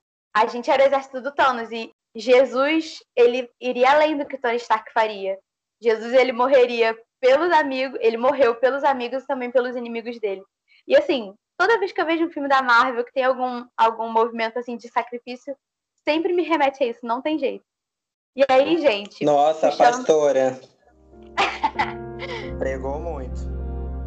Quase chorando sair, aqui. Vamos colocar uma música bem calminha, né? Pra Sim, botar Cara, um... senta no banquinho, microfone. Vai botar Bíblia- um worship no final, no, no início desse meiozinho aqui, ó. Da Isabela falando. Gente, O sofrimento, a tristeza é uma coisa natural da vida. E o luto também é, né? A Wanda aí, como exemplo ótimo, como as pessoas falaram. mas deixa eu acrescentar algo ao que a Isa falou. A Marvel ensina muito isso pra gente. Ela aborda muito a questão do luto e eu acho que da saúde mental também. E através dos próprios super-heróis, né, a gente percebe que eles têm todo aquele enfoque de querer parecer invencível o tempo todo, sabe? Mas é aquele negócio, velho, é todo mundo carne. Todo mundo tá sujeito a falha, todo mundo tá sujeito a errar, todo mundo tá sujeito a passar por uma situação de luta inesperada de morte. Eu acho que, como a Isa falou, nesse momento de pandemia, muita gente perdeu familiar, perdeu amigo. E, velho, eu, eu, juro pra vocês, eu tô tentando não chorar, porque a Isabela me acabou comigo nesse, nessa pregação dela agora. Mas é uma parada que mexe muito comigo, porque se a gente for lembrar, lá em Apocalipse, o profeta diz que Deus enxugará dos olhos toda lágrima. E eu acho que para que isso aconteça, que esse momento de que as lágrimas venham ser enxugadas, elas precisam primeiro cair. Então eu acho que viver o luto, viver um momento difícil, não te faz fraco ou não te faz menos crente. Eu sei que isso pode parecer muito clichê, mas é tabu para muita gente ainda. Esse lance de você viver um momento ruim, você passar por algo difícil, porque infelizmente o crente ele até quer manter essa imagem de que o Deus dele não permite que ele fique triste. Véi, isso não existe. A gente é crente, mas a gente também lida com problema familiar, problema emocional, problema psicológico. E eu acho que a gente não precisa esconder. É por isso que tem tanto pastor se matando, tanta gente na igreja que comete suicídio, porque não lida com as emoções, sabe? Porque tem uma hora que as emoções elas vão pedir pela nossa atenção. O luto ela vai, ele vai pedir por atenção e foi o que desencadeou o surto da Wanda. Ela meio que aprisionou muita gente na loucura dela. Ela criou outra realidade para que ela pudesse ser feliz fugindo do luto dela. E o momento ápice, digamos, dela no cenário da Marvel é quando ela aceita tudo isso. Então eu acho que o primeiro passo para que a gente chegue ao momento de que Deus enxugue dos nossos olhos a lágrima é permitir que a lágrima caia. A gente precisa parar com essa imagem de eu tô bem o tempo todo, eu sou o super-homem. E também E detalhe, vale né? um, um- um pequeno adendo rapidinho. De que É em é- situações como essa, tá tudo bem fazer terapia, gente. Assim, se você precisar, em não apenas em se tratando de luto, que é o que o Caio e a Isa falaram agora, mas é, também pegando a questão de depressão, transtorno de ansiedade, tem coisa. é, é, não tô é, de forma alguma, pelo amor de Deus, diminuindo o poder que Jesus tem de agir em cada um desses casos. Mas as nossas emoções também precisam ser tratadas, como o Caio falou. E às vezes a gente precisa sentar e conversar com um profissional que vai saber indicar a melhor forma de tratar, de, de ensinar a gente a lidar com as nossas emoções, né? Porque às vezes você consegue controlar suas emoções sozinho, mas às vezes você precisa de ajuda. E não tem problema precisar de ajuda. Assim como você precisa de um médico quando você está com dor de ouvido, você pode precisar de um psicólogo também quando você está precisando é, é, colocar as coisas no lugar e não consegue fazer isso sozinho.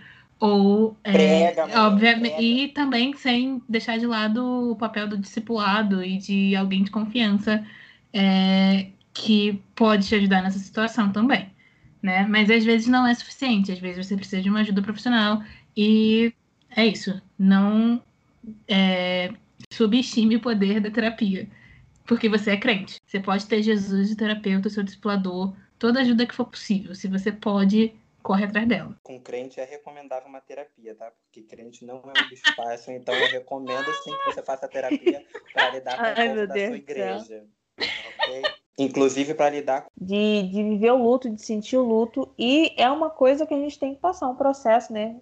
Que a gente tem que passar na vida. Como a Ariel bem falou, terapia, psicólogo é uma coisa importante que a gente não pode esquecer. Então, assim, exemplo aí, principalmente em Guerra Infinita, a gente tem de como a nossa saúde mental pode ficar instável e não é só, não é porque Deus é um Deus que cura todas as doenças que ele é incapaz de usar um psicólogo ou às vezes até um psiquiatra para te ajudar. Né? O profissional está aí para te ajudar, ele é usado por Deus, pode te ajudar sim. Oração te ajuda, discipulado ajuda, conversa ajuda, mas o psicólogo também é uma opção viável. Então, assim, diante de uma realidade que a gente viu tão próxima à nossa, nos filmes da Marvel, né? De como a, a, tristeza, a amargura, a vingança, a dor, qualquer coisa, esse sentimento muito forte pode é, desencadear comportamentos que a gente às vezes não gosta, né? Por exemplo, como eu falei, o Star-Lord no momento de luto e de dor, que perdeu a Gamora, agiu como agiu. O Tony também, quando ele descobriu que os pais morreram pelo, por uma pessoa que ele conhecia, agiu como agiu. Thor, naquela fase depressiva, onde ele não queria sair de casa, é uma realidade muito próxima à nossa mesmo. Pessoas com depressão, ansiedade, geralmente agem dessa forma. E não é só com oração que se ajuda essas pessoas. Então, não se esqueçam que saúde mental é importante. A gente vê isso, a importância disso nos filmes. Então, não vamos banalizar a importância da nossa saúde e estabilidade emocional e mental, tá, galera? E é isso, só queria falar isso mesmo. Eu acho legal que eu acho que a maioria aqui já tem um, um bom tempo de caminhada na fé, de igreja. E eu não sei se vocês já tiveram essa sensação, né? Mas eu, quando eu olhava para os meus líderes, quando eu era mais nova, ou quando eu era adolescente, ou eu olhava para cantores e pregadores que eu admirava, eu queria muito ser como eles, porque eu achava que eles não tinham. Não que eles não tinham problema, mas que eles sabiam lidar muito bem com os problemas deles, ou que eles eram muito bem resolvidos, ou que eles tinham a vida com Deus 100% ali, ok, o tempo inteiro. Eu acho que foi o Caio que falou no início do podcast como que a Marvel humaniza os super-heróis, né? A Marvel não tem medo de mostrar as chagas dos super-heróis. É, ela não tem medo de mostrar mesmo as falhas, os erros, como que, que eles eram inseguros com eles. E a gente pode ver que, assim, se até os super-heróis têm seus erros, suas falhas, suas crises, nossos líderes têm. Hoje, eu, como posição de liderança, eu sei que eu tenho minhas crises e eu deixo e eu busco sempre deixar isso muito bem claro para os meus liderados, para as meninas que eu discipulo, que a gente, como liderança de igreja, o pessoal que está ouvindo agora o podcast, não é porque a gente é crente, porque a gente serve ao dono de todas as coisas, que a gente está isento de passar pelas coisas ruins da vida, que a gente está isento de passar por crises. Muito pelo contrário, né? A gente vai passar pela tempestade. A diferença é que a gente tem um Deus para fazer companhia para gente durante essa tempestade, né? E pegando esse gancho que a gente está falando, eu queria perguntar para vocês como esses filmes, entre muitas aspas, seculares, podem servir para a gente falar do evangelho para as pessoas, como a gente está falando aqui. Como que vocês acham que a gente pode usar isso como estratégia para mostrar mesmo, né, o evangelho, o amor de Deus para a galera que não está num contexto de igreja assim como a gente. É, eu acredito muito naquilo que muita gente conhece já. Cristo usava muito das parábolas. Eu acho que todo mundo aqui no podcast pensou em usar esse exemplo também, mas o exemplo das parábolas eu acho que é mais nítido. E eu, é uma opinião minha particular agora, eu acho alguns filmes cristãos muito digamos assim, eu não consigo ver tanto Deus num filme cristão, mas eu enxergo muita mensagem cristã e o agir e poder de Deus num filme não cristão. É, a, a Isa falou aqui no chat, é muito ruim, eu não queria usar, mas realmente é muito ruim. Eu acho que o, o cinema cristão tem muito no que evoluir, no que melhorar.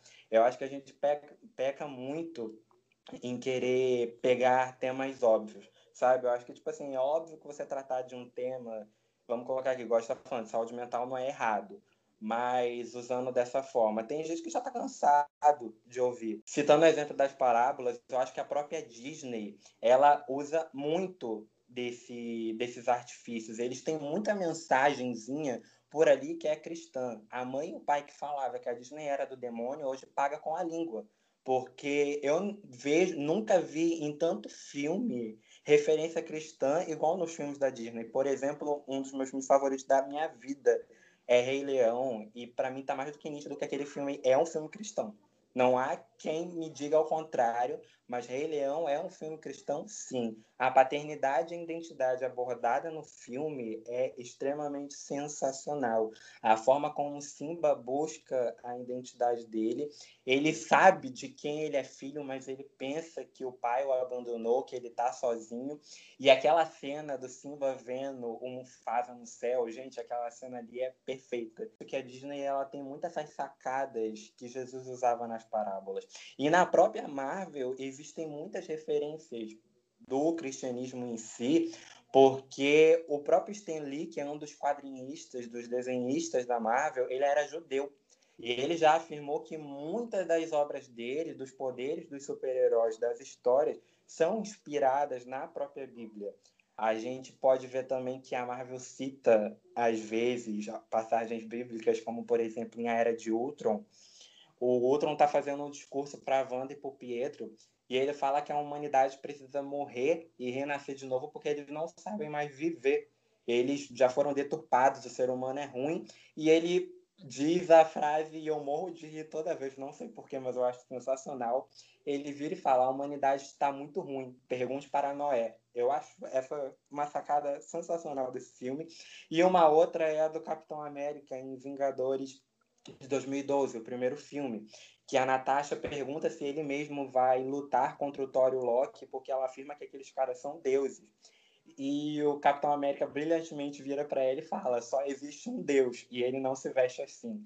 Então eu acho que a Disney ela tem de incluir valores cristãos nos filmes. Eu não sei se é proposital, mas a gente que é crente, a gente vê Deus em tudo. A gente já aproveita, já usa da melhor forma. E eu acho sim e nós podemos usar desses filmes tidos como seculares para fundamentar muita coisa, biblicamente falando. E eu já dei, por exemplo, uma aula na IBD, tem filmes da Disney, filmes da Marvel, e eu acho que não tem problema nenhum nisso, eu acho que ajuda, exemplifica. Cara, algo que eu acho muito é, é muito, muito fácil de, de fazer essa ligação que você perguntou. É isso aqui que a gente está fazendo, essa conversa que a gente está tendo. A gente está relacionando super-heróis e, e, pessoas, personagens de filmes a coisas do nosso dia a dia, coisas normais da vida. Eu acho isso muito legal na Marvel, como a gente já falou várias vezes, que muitos dos heróis são humanizados. Porque se o mundo jaz no maligno, tudo que tem de bom vem de Jesus. A pessoa que está escrevendo isso talvez nem saiba que vem de Jesus. Mas vem de Jesus, a gente sabe que vem, porque se não viesse, a gente não ia conseguir tirar nada de bom de nada que a gente assiste. E aí a gente ia ter que ficar só realmente só lendo a Bíblia e só ouvindo música gospel. Acho que a melhor forma que a gente tem de evangelizar é trazendo o que está escrito para prática para a nossa vida, é exemplificar, é, é se fazer de louco para falar com louco, sabe? É, sei lá, se você encontrar uma referência num filme da Marvel, você, vai, você pode tentar para conversar com uma pessoa que é super fã da Marvel e explicar isso tudo que a gente está explicando agora, sabe? Enxergar o que há de bom nesses tipos de produção e enxergar é, e entender que muitas vezes, se a gente destrinchar essas coisas que são boas, a gente vai chegar em Jesus. Porque Jesus é o nosso exemplo de boa influência, de integridade, de verdade, de amor, um bom amigo, de ser amável, de ser respeitoso, de ser misericordioso. Tudo isso volta para Jesus. E todas as coisas boas que a gente vê em série, filme, seja, seja lá o que, vão chegar num atributo de Jesus de, de certa forma. Né? É óbvio que não é tudo, é óbvio que isso tem que ser muito avaliado, né? Tem que ser muito destrinchado. Não estou falando que, que, sabe, que qualquer personagem mocinho é 100% Jesus, porque não é assim. Mas é, com um pouco de análise a gente, eu acho que consegue chegar nessa base. E isso pode abrir portas para você conversar com pessoas, porque para evangelizar, é, Cara, Jesus, quando estava lá falando com a mulher samaritana no poço, ele tirou um assunto do nada para puxar papo com ela. No final, cara, tudo bem que Jesus era Jesus, né? Jesus era bom pra caraca. Ele evangelizava assim, ó, só de piscar.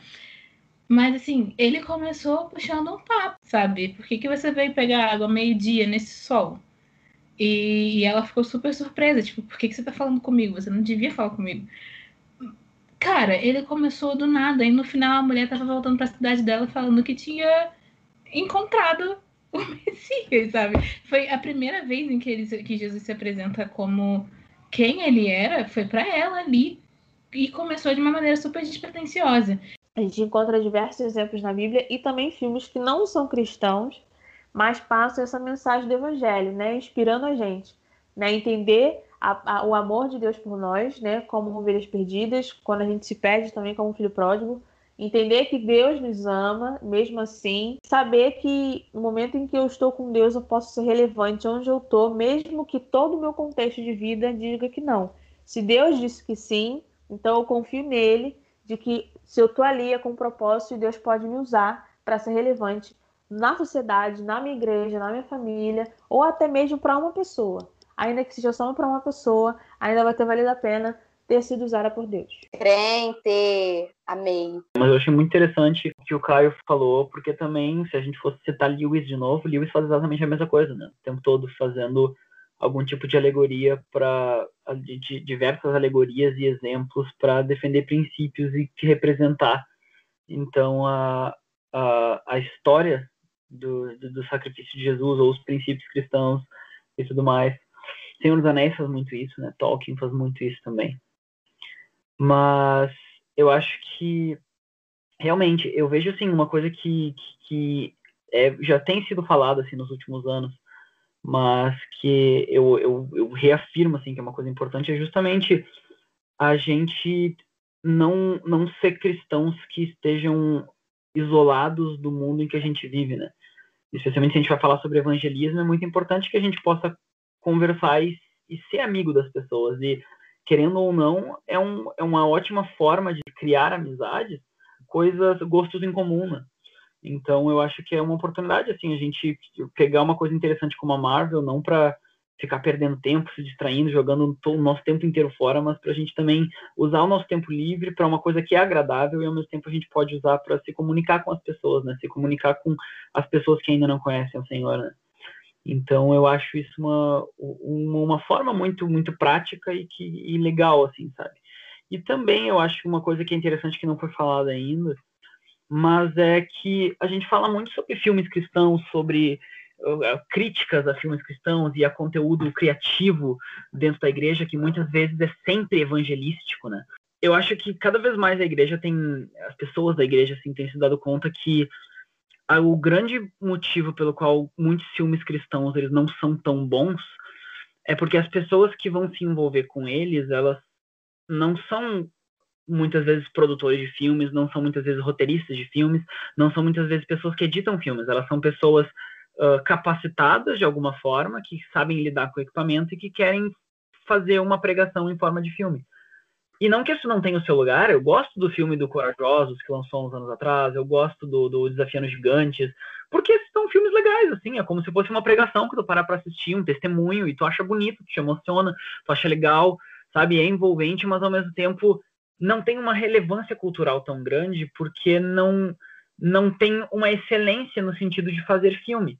Não tem um roteiro que é desenvolvido de uma forma a ser inteligente, a fazer uma coisa diferente, uh, não tem uma, uma edição que é envolvida em ser uma edição artística que seja coerente com o filme. A trilha sonora muitas vezes não é ah, criada para o filme para ser coerente, não tem todo um pensamento, porque assim, se tu vai ver a história do cinema, tudo, os melhores filmes, assim, na minha opinião, eles são filmes que são mais pensados, mais conectados, mais uh, envolventes no sentido de ter um roteiro que se relaciona com a trilha sonora, que se relaciona com o, a atuação dos artistas que sabem o que, que, eles querem dizer e como eles querem dizer, que vai se relacionar com a edição. A edição ela vai mostrar tal pessoa em tal momento para enfatizar tal coisa. Então, muitas vezes eu acho que o que falta na arte feita dentro da igreja é esse conceito de fazer uma arte boa, uma arte relevante e não só uma peça de evangelismo, porque assim, a minha opinião,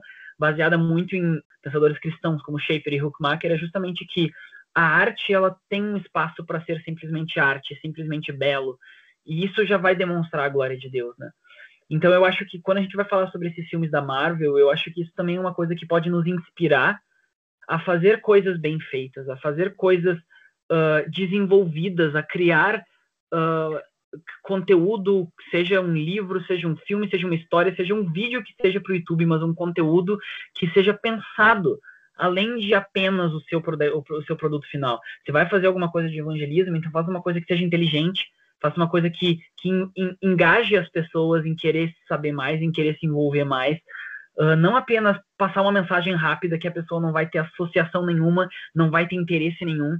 Eu acho que uma coisa fantástica assim desses filmes da Marvel é o quanto a gente fica envolvido e querendo saber mais, querendo conversar sobre, querendo debater sobre, uh, e o quanto a gente precisa de coisas assim que façam parte também do evangelho ou simplesmente de conversas sobre esses assuntos de uma perspectiva cristã. Né? Então eu acho que a gente tem muita oportunidade assim vendo essas coisas. Eu gostaria de mencionar aqui Recentemente a gente tem visto a série do The Chosen, que é uma série feita baseada na história de Jesus, e eu sou dos defensores, eu sei que tem gente que não assistiu, sei que tem gente também não tem interesse, mas eu como defensor de The Chosen, eu vou defender The Chosen, uh, porque realmente é, uma, é um tipo de conteúdo cristão que quer contar a história de Jesus, mas que não fica parado simplesmente no, ah, eu vou contar uma história de Jesus legal. É, uma pessoa, é, um, é um conteúdo que se propõe a ser criativo se propõe a falar as coisas de uma forma como não foi falado ainda, se propõe a, a, a promover atuações interessantes, a, a, histórias que envolvam as pessoas, que, que, que, as pessoas de fato olhem a história e fiquem, nossa, eu quero saber mais. Nossa, agora eu consegui entender Pedro, eu consigo me ver no lugar de Pedro, sabe? Eu acho que, uh, por isso que eu acho que a gente tem uma oportunidade aí, com um, citando aqui um, um exemplo, né? Mas uma oportunidade de fazer conteúdo que envolva sabe? Um conteúdo que seja interessante. Eu, assim, não, eu tenho minhas críticas à, à Igreja Universal, à Record, mas eu acho interessante, assim, o trabalho que eles fazem com as novelas sobre os livros da Bíblia, porque eles estão, de alguma forma, se aprofundando um pouco em coisas que a gente lê muitas vezes e fica acostumado. Eles estão tentando fazer uma representação artística. Eu sei que tem muita gente assistindo Gênesis e não necessariamente aquilo é para ser a história literal de como está na Bíblia, tem que ser correto, tem que ser perfeito, mas ele se propõe a contar a história de uma maneira criativa, e isso eu acho que é merecedor de pelo menos um, um reconhecimento, sabe?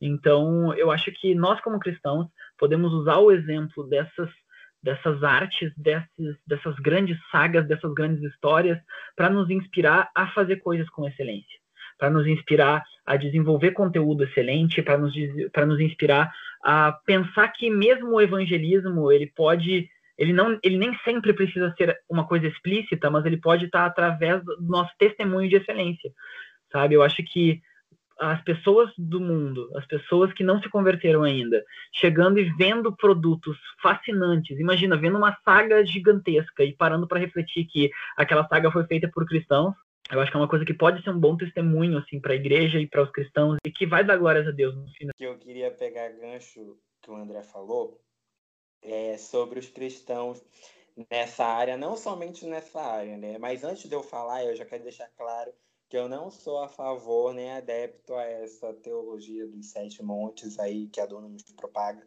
Não sei se pode falar mal da Dunamis, mas agora eu já falei. Se alguém da Dunamis estiver ouvindo, não gostou, me processo. Brincadeira. Mas, é, enfim, eu acredito sim que os crentes eles precisam estar não em dominância, mas é, presentes nessas áreas, arte, história, política, deixa eu falar, mas arte, história, é, enfim, isso tudo. E eu vi até um tweet da Bruna esses dias, a respeito de livro. Eu não sei o que foi que aconteceu direito também, eu não fui a fundo pesquisar o que aconteceu, mas é, muita gente acha que o crente ele é ignorante porque o crente não lê. Né? E como a gente está falando de evangelismo, a gente fala muito disso, eu percebo uma grande massa, até mesmo no Twitter, de crentes que querem ser evangelistas, mas eles não pensam muito na linguagem apropriada é, para se fazer evangelismo nem em tática nem em estratégia. Porque se você pensa que você vai chegar, você vai evangelizar alguém que mora no morro, que mora numa favela, com a linguagem universitária, você está muito enganado. Ao contrário, você não vai ganhar aquela pessoa para Jesus, você vai fazer ela se sentir burra e ofendida com a forma que você está falando, com a forma que você está passando uma mensagem que não é entendível para ela. Então, eu acho que o crente ele precisa sim estudar, se informar, produzir bom conteúdo, como o André falou, é, estar ali presente, sabe? Eu acho que o que falta mesmo são roteiristas, são é, diretores, são atores que sejam cristãos e lutem pela causa, causa cristã, entre aspas sabe? Que estejam envolvidos, inseridos, que busquem levar esse universo ao cristianismo. Porque não é pecado nenhum você envolver cinema com cristianismo, você envolver obra literária com cristianismo. É só uma questão de que tudo é tratado como muito errado ou tabu, né? A gente vem de uma gama de crentes que tratam tudo como pecado, como errado, não pode, é mundano.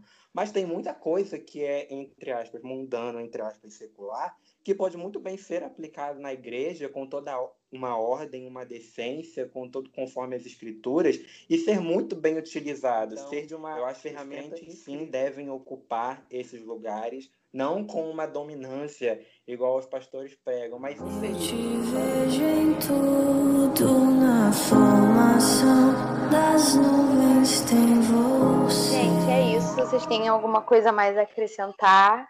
Assistam os filmes, tá? Assistam os filmes, se preparem emocionalmente para assistir todos. Se chorar, a responsabilidade não é nossa, estamos aqui somente para indicar. As consequências Sim. de você ter assistido são totalmente suas, você é responsável, entendeu? Se você sofrer, o problema é seu. Deus te ajude, entendeu? A gente só pode orar. Então, vai fundo, chora com a gente, sofre com a gente. E é isso. Eu acho que é muito importante assim a gente não esquecer assim o motivo pelo qual uh, a gente fala tudo isso, a gente veio aqui, ficou falando de Marvel e que tudo isso é para realmente pregar o evangelho, sabe? Da, daquele que realmente se sacrificou, deu sua vida por nós e por isso que eu acho que a gente tem que pregar a palavra de Tony Stark. Tá bom, gente? Então, boa noite a todos. Deus abençoe. Não compactua. Que ódio que eu tenho. Olha que ódio. É, a gente não compactua. Não compactua.